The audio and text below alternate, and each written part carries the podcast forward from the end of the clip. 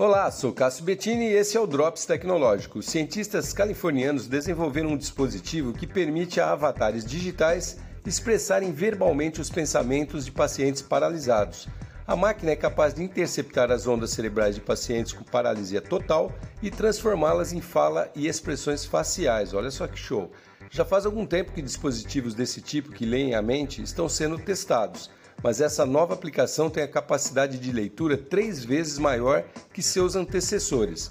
O negócio funciona através de um implante cerebral que permite que os pacientes falem aí entre aspas a uma velocidade de até 70 palavras por minuto, apenas com poder de pensamento, que é praticamente o tempo real, que é de 80 palavras por minuto.